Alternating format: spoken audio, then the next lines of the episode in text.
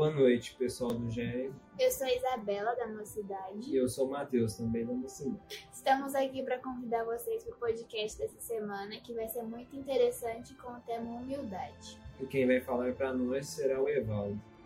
Gente, tem jeito melhor da gente começar o nosso podcast de hoje, né? Matando saudade do pessoal da Mocidade. Um abraço, Isabela, um abraço, Matheus. A gente manda um abraço para todo mundo, lembrando da Dani, do Flávio da Yasmin, que estão juntos aí nesse trabalho muito legal. Foi pioneiro, inclusive, né, que a gente começou os vídeos, tá bom? Então agora a gente só resta lembrar de você interagir com a gente. Vai lá no Face, coloca o seu comentário, deixe a sua sugestão, faz sua crítica, escreve o que você quiser, vai no canal do YouTube também. Enfim, vamos junto. Né? Interagindo, divulgando bem, falando coisas boas. A gente espera lá, tá bom? Agora vamos ouvir o Evaldo. Até mais.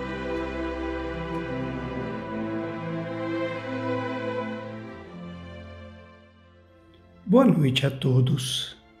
Que as bênçãos de Deus e de Jesus estejam presentes nesses instantes, inundando nossos corações de alegria por podermos estar comentando os ensinamentos evangélicos. O tema que abordaremos hoje é a humildade.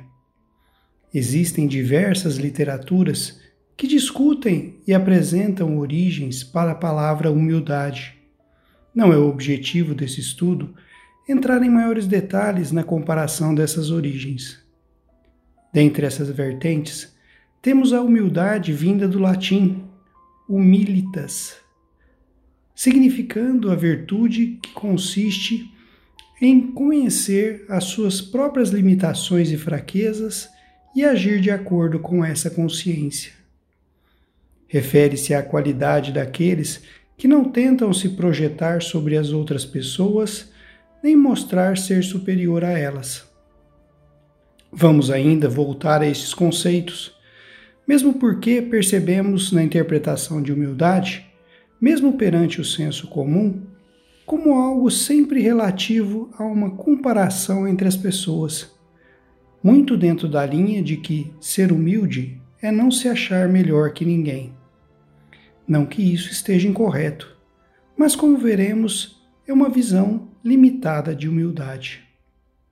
Para tentarmos elucidar a profundidade da definição de humildade, vamos recorrer ao Evangelho segundo o Espiritismo, em que a humildade nos é trazida em sua plenitude no capítulo 7. Bem-aventurados os pobres de espírito, pois deles é o reino dos céus. Passagem do Evangelho de Mateus, capítulo 5, versículo 3. O Evangelho nos esclarece que Jesus não entende como pobres de espírito as pessoas desprovidas de inteligência, mas os humildes. Dessa forma, fica bem claro nessa bem-aventurança que o reino dos céus é dos humildes e que não há lugar para os orgulhosos. Num trecho muito interessante, o Evangelho nos traz os homens de saber e de espírito, no entender do mundo, formam geralmente tão alto conceito de si próprios e da sua superioridade que consideram as coisas divinas como indignas de lhes merecer a atenção. Concentrando sobre si mesmos os seus olhares, eles não os podem elevar até Deus. Aqui cabe um esclarecimento. Neste trecho, temos os homens de saber e de espírito, e ressalta no entender do mundo. Em outras passagens, temos citações semelhantes, como, por exemplo, em Mateus, capítulo 11, versículo 25. Então Jesus disse essas palavras: Graças vos dou, meu Pai, Senhor do céu e da terra, porque escondestes essas coisas aos sábios e aos prudentes, e as revelastes aos simples e aos pequenos. Dessa forma, nesses ensinamentos que nos são passados, esses termos, homens de saber e de espírito, sábios e prudentes, estão se referindo aos orgulhosos. Assim, o orgulho é que obscurece a visão desses espíritos para os ensinamentos de Jesus. Então, quer dizer que todas as pessoas inteligentes, que têm posses materiais abundantes, que têm o poder, que ocupam posições de autoridade são orgulhosas? Na realidade, não. A humildade é uma virtude que está associada ao espírito, independentemente da posição que se ocupa. Mas vamos seguir em uma linha de raciocínio, seguindo os esclarecimentos que nos são dados pela doutrina espírita. A Terra é um planeta de provas e expiações. E por que é um planeta de provas e expiações? Reflexo do grau evolutivo da maioria dos espíritos que nele estão encarnados. Outro trecho do Evangelho nos diz que o orgulho e o egoísmo são as chagas da humanidade. E como, em outro trecho, nos diz que o egoísmo é o filho do orgulho, vamos tomá-lo, o orgulho, como fonte principal. Então, tenhamos a certeza de que a maioria dos espíritos que estão encarnados no planeta Terra, ou que vivem nas regiões do plano espiritual próximas a este, ainda apresentam o orgulho comandando as ações e pensamentos. Disse a maioria porque, pela misericórdia divina, temos a encarnação de irmãos que trazem a humildade em seus corações, para nos servir de exemplo e auxiliar-nos no processo evolutivo. Desta maneira, podemos concluir que não é a fortuna, a posição social, o poder, os responsáveis pelas atitudes orgulhosas das pessoas que ocupam essa posição. Simplesmente, essas posições são extremamente perigosas, pois são um excitante do orgulho que nós, espíritos, já trazemos das experiências anteriores. Da mesma forma que temos na passagem do Evangelho que nos diz que a fortuna não é um instrumento de perdição para os espíritos, e sim uma prova difícil, as posições de destaque são provas difíceis para o espírito que traz o orgulho como característica marcante. Mas lembremos que toda posição que Deus permite que ocupemos é para o nosso crescimento e para o auxílio do crescimento de nossos semelhantes. Assim sendo, podemos ter pessoas que ocupam posição de destaque, que são humildes, como podemos ter pessoas que não têm destaque algum em que o orgulho predomina. Analisaremos agora um trecho do item 11, ainda no capítulo 7 do Evangelho, intitulado O Orgulho e a Humildade, que é uma mensagem do espírito de Lacordaire. Para abordar esse tema, o espírito inicia sua mensagem com palavras que refletem sua humildade. Digo palavras que refletem pois a humildade não está nas palavras, e sim nos pensamentos, nas ações e sentimentos edificantes. Ele começa dessa forma: Que a paz do Senhor seja convosco, meus queridos amigos. Aqui venho para encorajar-vos a seguir o bom caminho. Aos pobres espíritos que habitaram outrora a terra, conferiu Deus a missão de vos esclarecer Bendito seja Ele pela graça que nos concede, a de podermos auxiliar o vosso aperfeiçoamento. Que o Espírito Santo me ilumine e ajude a tornar compreensível a minha palavra, outorgando-me o favor de pô-la ao alcance de todos.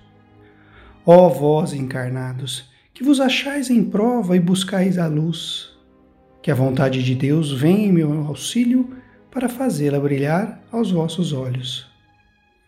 Logo em seguida, Lacordaire nos faz um alerta. A humildade é virtude muito esquecida entre vós. Bem pouco seguidos são os exemplos que dela se vos têm dado. Entretanto, sem humildade, podeis ser caridosos com o vosso próximo? Oh, não! Pois que este sentimento nivela os homens, dizendo-lhes que todos são irmãos, que se devem auxiliar mutuamente e os induz ao bem. Sem humildade, apenas vos adornais de virtudes que não possuís. Como se trouxesseis um vestuário para ocultar as deformidades do vosso corpo. Lembrai-vos daquele que nos salvou, lembrai-vos da sua humildade, que tão grande o fez, colocando-o acima de todos os profetas. O orgulho é o terrível adversário da humildade. Bem, Ele diz que a humildade é uma virtude muito esquecida por nós e que não podemos ser caridosos com o próximo sem humildade. E também sabemos que fora da caridade não há salvação. Então, estamos bem enrolados, não é mesmo? Acredito que não estejamos enrolados. E para esclarecer, vamos começar a aprofundar no conceito de humildade. Lembra que falei no início? Normalmente, a humildade é avaliada nas nossas ações e pensamentos perante o semelhante, ou seja, quando não pensamos e não agimos de forma a nos colocar acima de ninguém. Como disse, essa premissa não está errada, mas ela é uma consequência do conceito de humildade, que é ser humilde é sermos fiéis às leis divinas, ou seja, fiéis à vontade de Deus. E isso é muito mais profundo. Emmanuel nos diz: a alma, em se voltando para Deus, não deve ter em mente senão a humildade sincera na aceitação de sua vontade superior. Por isso, Joana de Ângeles nos diz: a humildade é uma virtude de difícil aquisição. Quando se diz que os humildes são os pequenos, é uma verdade, porque o primeiro passo para nos tornarmos humildes é reconhecer a nossa pequenez perante a divindade. E isso porque somos espíritos inferiores ainda? Não.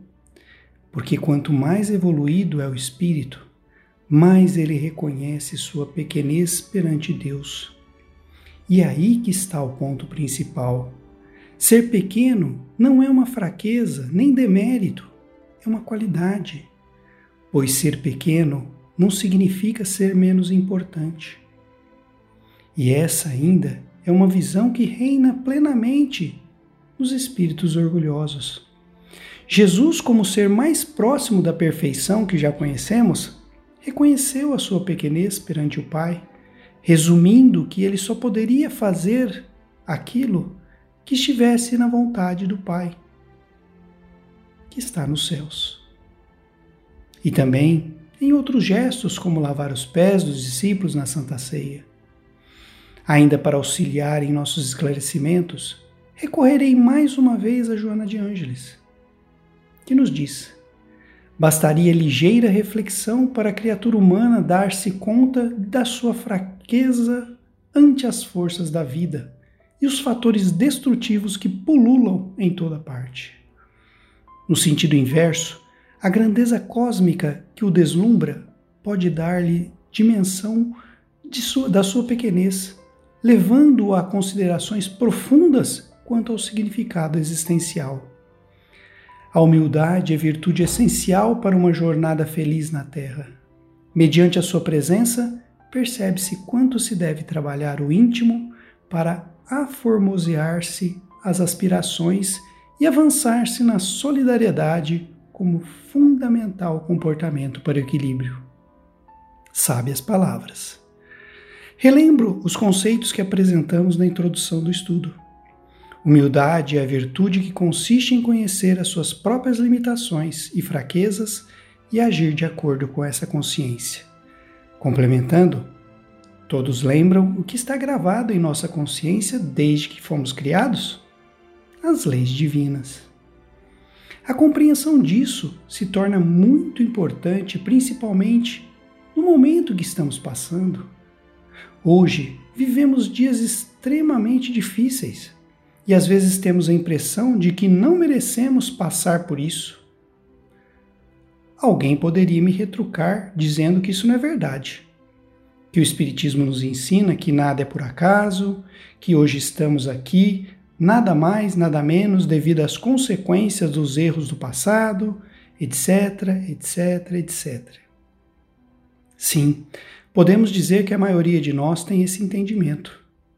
Mas aqui cabe ressaltar um grande problema que ainda carregamos. Trazemos isso em nosso conhecimento, mas muitas vezes deixamos longe de nossos corações. Lembremos de um trecho daquela linda canção de Beto Guedes. A lição sabemos de cor, só nos resta aprender. Muitas lições já trazemos de cor. O aprender se consolidará quando elas se refletirem em nossos corações. Agora, mais do que nunca, devemos trabalhar a nossa humildade na aceitação de que Deus preparou o melhor para nós e também na resignação. Enfrentarmos as dificuldades sabendo da força que recebemos do mais alto. Algumas afirmações. Nosso planeta é perfeito, nossa vida é perfeita. Como assim?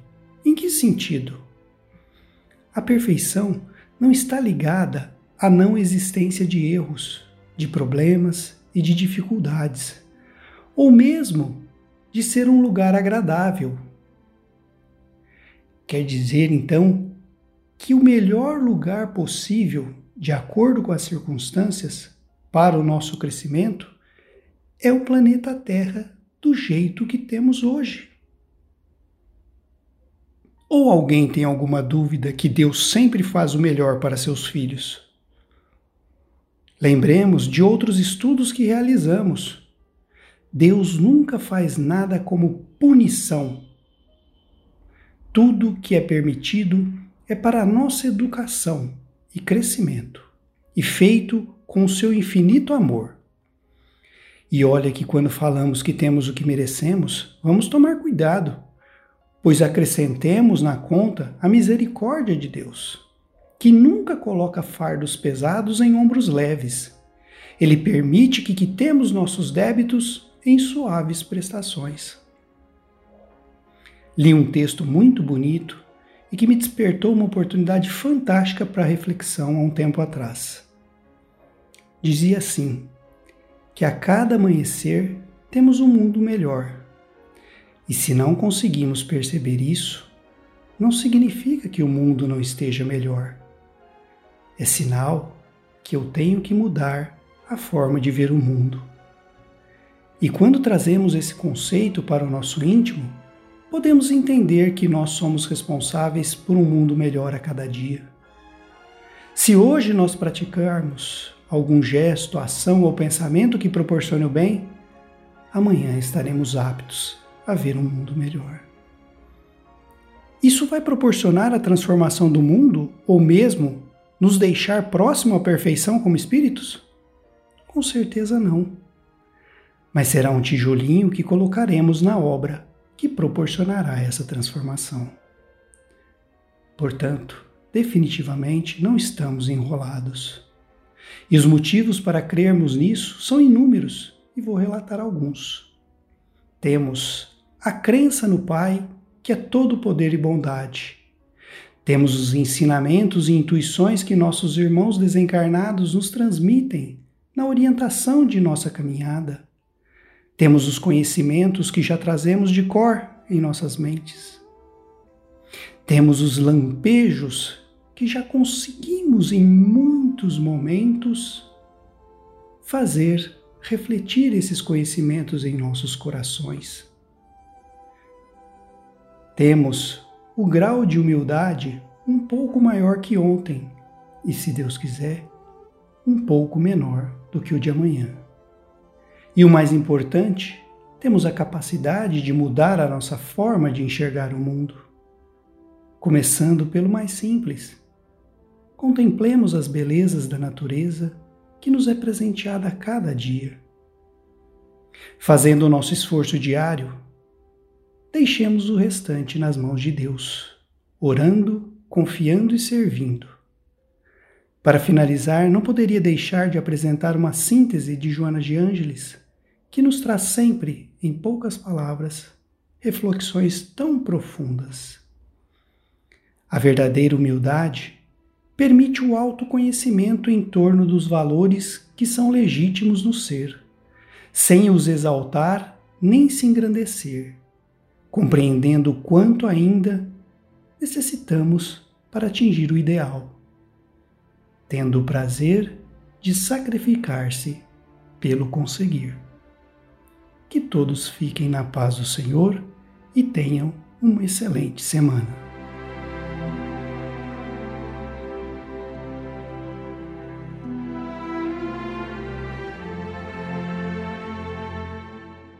Queridos companheiros, que as inspirações do Evangelho, das lições que acabamos de ouvir, possam aproximar os nossos corações de Deus e de Jesus, nosso Mestre e amigo,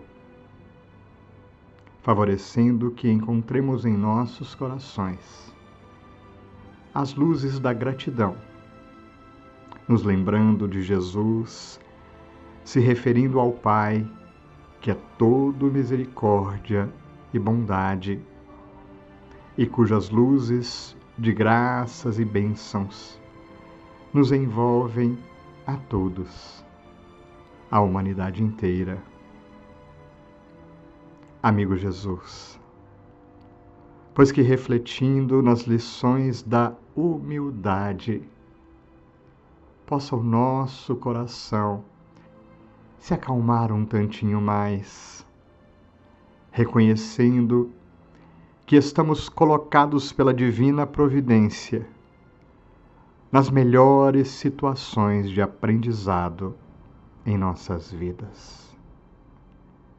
Ajuda-nos, Jesus, a reconhecer nosso verdadeiro lugar a olhar para a nossa pequenez diante da grandiosidade do universo e ainda assim reconhecer que o Pai maior olha para cada um de nós com desvelo e com carinho inigualáveis, como se cada um de nós fosse único. E somos diante de tanto amor, diante de tanta luz. Ajuda-nos a reconhecer, Jesus, que somos únicos na possibilidade de agirmos no bem, que a nossa contribuição individual, apesar de pequenina, só pode ser dada por nós, do nosso jeito, com o nosso colorido. E é por isso, Jesus, que nos ensinastes que o Pai espera a nossa ação no concerto de todas as ações do universo. Te rogamos, Mestre, ampara-nos para que tenhamos o aprendizado de que precisamos ser operosos, de que precisamos agir no bem a cada instante, através de nossas palavras, pensamentos, emoções e atos. Que a tua luz de amor, mestre amigo, através das lembranças e vibrações do Evangelho, estejam aqui agora com cada um de nós, onde estivermos, abençoando-nos, fortalecendo-nos protegendo-nos, mas, sobretudo, dando-nos força de continuar no bem, sintonizados com cada coração que está vinculado ao teu amor, Jesus. Que em cada instante dos momentos atuais pelo qual a humanidade passa, possamos ser luz, pequenina, mas luz, somando-se à luz intensa de amor que vela por nós.